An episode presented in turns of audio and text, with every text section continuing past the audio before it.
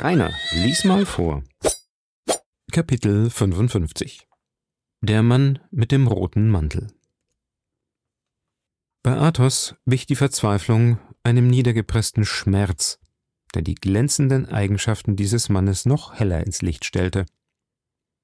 Er beschäftigte sich ganz allein mit dem Versprechen, das er geleistet, und mit der Verantwortlichkeit, die er auf sich genommen hatte, begab sich in ein Zimmer, ersuchte den Wirt, ihm eine Karte dieser Gegend zu besorgen, beugte sich über dieselbe hin, betrachtete die Linie darauf, sah, dass von Bethune nach Armentières vier verschiedene Wege gingen und ließ die Bedienten herbeikommen.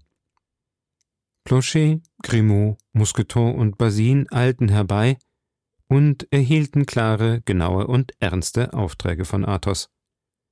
Sie sollten mit Tagesanbruch abgehen, wobei jeder einen anderen Weg nach Armentières einzuschlagen hatte. Planchet, von allen der gewandteste, sollte auf demjenigen fortziehen, den der Wagen mit dem Bedienten von Rochefort genommen und auf den die drei Freunde gefeuert hatten.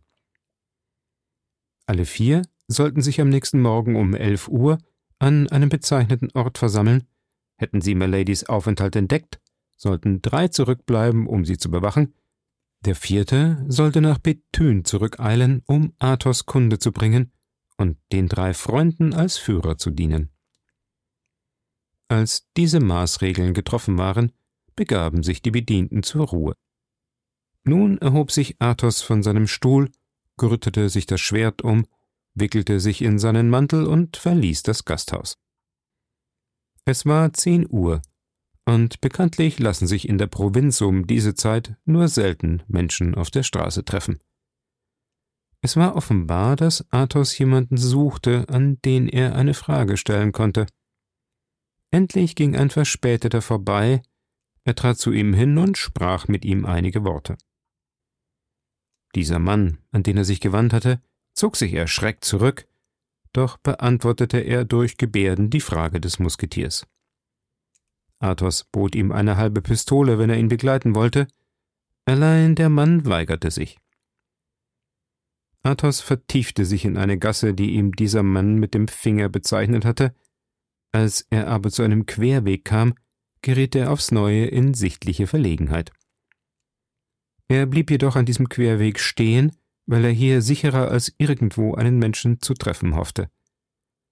Bald darauf ging wirklich ein Nachtwächter vorüber. Athos wiederholte dieselbe Frage, die er bereits an jenen Mann gestellt hatte. Der Nachtwächter zeigte denselben Schrecken, weigerte sich gleichfalls Athos zu begleiten und wies ihm mit der Hand den Weg, den er zu nehmen hatte. Athos schritt in der angedeuteten Richtung weiter und erreichte die am entgegengesetzten Ende liegende Vorstadt. Hier schien er aufs neue unruhig und verlegen und hielt zum dritten Mal an. Glücklicherweise kam ein Bettler vorbei, der zu Athos trat und ihn um Almosen anflehte. Athos bot ihm einen Taler an, wenn er ihn begleiten wollte. Der Bettler zögerte einen Augenblick, da er aber in der Dunkelheit das Geldstück funkeln sah, entschloss er sich und ging Athos voraus. Als sie zu einer Straßenecke kamen, zeigte er ihm von fern ein kleines, einsam gelegenes und düsteres Haus. Athos ging rasch dahin, indes sich der Bettler nach empfangener Belohnung in aller Hast aus dem Staub machte. Athos ging rund um das Haus, ehe er an dem rot bemalten Haus die Tür wahrnahm. Kein Licht flimmerte durch die Spalten der Fensterbalken, kein Geräusch ließ vermuten, dass es bewohnt sei. Es war stumm und traurig wie ein Grab. Athos pochte dreimal an, ohne dass man Antwort gab. Beim dritten Schlag näherten sich im Inneren Tritte. Die Tür ging zur Hälfte auf und ein Mann von hohem Wuchs, blasser Gesichtsfarbe, schwarzen Haaren und schwarzem Bart kam zum Vorschein. Athos sprach mit ihm einige Worte ganz leise, dann gab der Mann von hoher Gestalt dem Musketier einen Wink, dass er eintreten könne. Athos kam der Aufforderung nach, und hinter ihm schloss sich die Tür wieder. Der Mann, den Athos in so großer Entfernung aufgesucht und nur mühevoll gefunden hatte, ließ ihn in ein Laboratorium eintreten, wo er eben damit beschäftigt war, die klappernden Gebeine eines Gerippes mittels Eisendraht zusammenzufügen. Bereits war der ganze Leib zusammengesetzt und nur der Kopf lag noch auf dem Tisch. Die ganze übrige Einrichtung zeigte an, dass sich dieser Mann, bei dem man sich befand, mit Naturwissenschaften befasse. Es gab hier gläserne Gefäße voll von Schlangen mit Aufschriften, je nach den Arten getrocknete Eidechsen glänzten wie Smaragde in großen hölzernen Rahmen, Bündel von wild wachsenden aromatischen Kräutern, sicherlich von Eigenschaften und Kräften, die dem gemeinen Haufen unbekannt waren, hingen am Plafond und in den Winkeln des Gemachs. Athos richtete einen kalten, gleichgültigen Blick auf diese erwähnten Gegenstände und setzte sich zu dem Mann, der ihm neben sich einen Platz angewiesen hatte. Er eröffnete ihm den Zweck seines Kommens und den Dienst, den er von ihm verlangte. Aber kaum hatte er ihm seinen Wunsch mitgeteilt, als der Unbekannte, der vor dem Musketier stehen geblieben war, voll Schreck zurückwich, um sich weigerte, ihm Folge zu leisten. Athos nahm aus seiner Tasche ein kleines Papier, worauf zwei Zeilen standen, mit Unterschrift und Siegel versehen, und bot es demjenigen dar, der sein Widerstreben so frühzeitig geäußert hat. Der Mann von hoher Gestalt hatte die paar Zeilen kaum gelesen, die Unterschrift gesehen und das Siegel erkannt, als er sich verneigte, zum Zeichen, dass er keine Einwendung mehr mache, sondern Folge zu leisten bereit sei. Athos verlangte nichts weiter, stand auf, verließ das Haus, ging auf demselben Weg, den er gekommen war, wieder durch die Gassen, kehrte in das Gasthaus zurück und sperrte sich in seinem Zimmer ein. Mit Tagesanbruch kam D'Artagnan zu ihm und fragte, was zu tun sei. Warten, entgegnete Athos. Bald darauf ließ die Äbtissin des Klosters den drei Musketieren melden, dass das Begräbnis des Opfers von Milady um die Mittagsstunde stattfinde. Was die Giftmischerin betrifft, so hörte man nichts von ihr.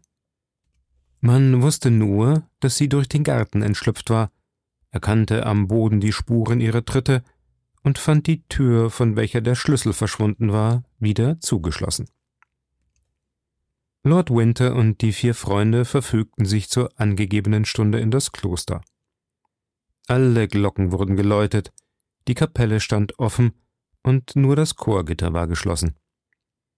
Mitten im Chor war der Leichnam des Opfers in Novizienkleidung ausgesetzt. Auf jeder Seite des Chores und hinter dem Gitter waren alle Karmeliterinnen versammelt, hörten von hier aus den Gottesdienst an und vereinigten ihren Gesang mit dem Gesang der Priester, ohne dass sie die Laien sahen oder von ihnen gesehen wurden.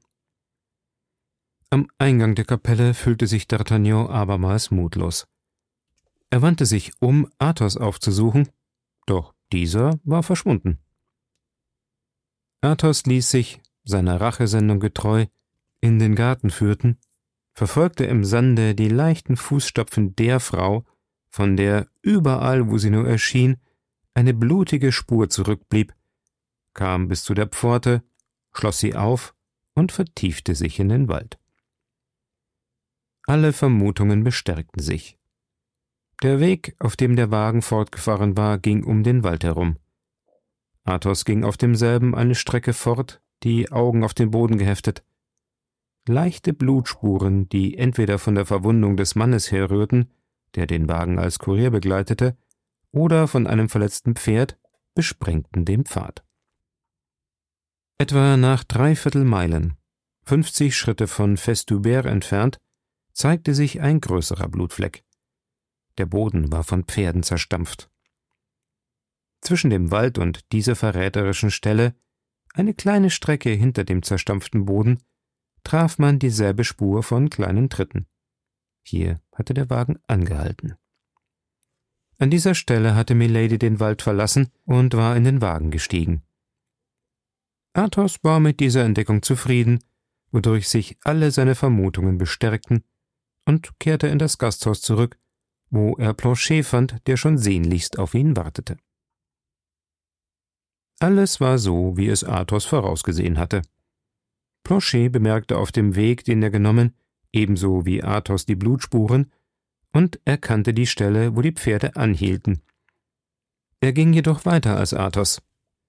Denn er hatte im Wirtshaus des Dorfes Festubert, wo er einsprach, erfahren, dass um halb neun Uhr tags zuvor ein verwundeter Mann, der in einer Postchaise eine reisende Dame begleitete, einzukehren gezwungen war, weil es ihm die Schmerzen nicht erlaubten, weiterzureisen. Man setzte diesen Unfall auf die Rechnung von Räubern, die den Wagen in jenem Wald angegriffen haben sollten. Der Mann war im Dorf zurückgeblieben, aber die Frau nahm frische Pferde und setzte ihre Reise fort. Planchet suchte den Postillon auf und fand ihn auch. Er hatte die Dame bis Fromel geführt, von wo sie weiter nach Armentières reiste. Planchet kam auf einem Seitenpfad um acht Uhr nach Armentières. Hier war nur ein Gasthaus, das zur Post. Planchet gab sich für einen dienstlosen Lakai aus, der einen Herrn suchte. Er unterhielt sich noch nicht zehn Minuten lang mit den Leuten dieses Hauses, als er schon in Erfahrung gebracht hatte, um elf Uhr abends sei eine Frau ganz alleine angekommen, aber ein Zimmer genommen, den Wirt gerufen und ihm gesagt, dass sie sich einige Zeit in dieser Gegend aufhalten wolle. Planchet hatte nicht mehr zu wissen nötig. Er eilte an den bestimmten Ort der Zusammenkunft, traf da die Lakaien pünktlich an ihrem Posten, stellte sie als Schildwachen vor alle Ausgänge des Wirtshauses und kehrte zu Athos zurück, der eben die letzte Kunde vom Planchet vernommen hatte, als seine Freunde wieder zu ihm kamen. Auf den Gesichtern aller hatten sich düstere Wolken gelagert, selbst auf Aramises Antlitz. Was soll nun geschehen? fragte D'Artagnan. Warten, entgegnete Athos. Um acht Uhr abends gab Athos Befehl, die Pferde zu satteln und Lord Winter und seinen Freunden zu melden, dass sie sich zu dem Zug bereithalten mögen. Alle fünf waren im Augenblick bereit. Jeder suchte seine Waffen und setzte sie in gehörigen Stand. Athos kam zuletzt hinab und traf D'Artagnan schon ungeduldig zu Pferde. Geduld, D'Artagnan, rief Athos. Es fehlt noch einer. Die vier Freunde blickten erstaunt umher, denn es konnte ihnen nicht einleuchten, wer noch fehlen sollte. In diesem Moment führte Planchet Athos' Pferd herbei. Der Musketier schwang sich leicht in den Sattel. Warten Sie auf mich, sprach er. Ich komme alsbald wieder. Er ritt im Galopp davon. Nach Verlauf einer Viertelstunde kam er wirklich in Begleitung eines maskierten und in einem großen roten Mantel gehüllten Mannes wieder zurück. Lord Winter und die drei Musketiere warfen sich fragende Blicke zu. Sie wussten einander keine Auskunft zu geben, da keiner diesen Mann kannte. Indes dachten sie, es müsse so sein, weil es auf Athos' Anordnung geschah. Um neun Uhr setzte sich die kleine Reiterschar von Planchet geführt in Bewegung und schlug den Weg ein, den der Wagen genommen hatte.